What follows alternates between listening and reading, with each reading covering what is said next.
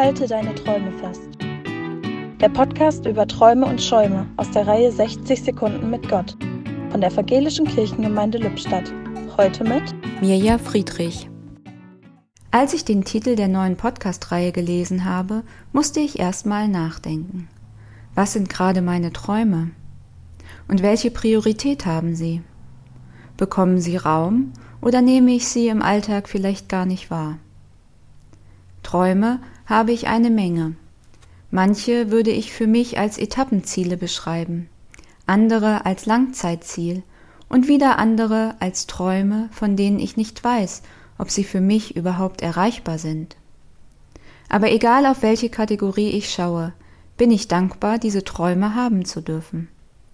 Und ich bitte Gott, dass er mir den Mut schenkt, an ihnen festzuhalten und ihnen Platz in meinem Alltag zu geben. Halte deine Träume fest, lerne, sie zu leben. Wie ist das bei Ihnen?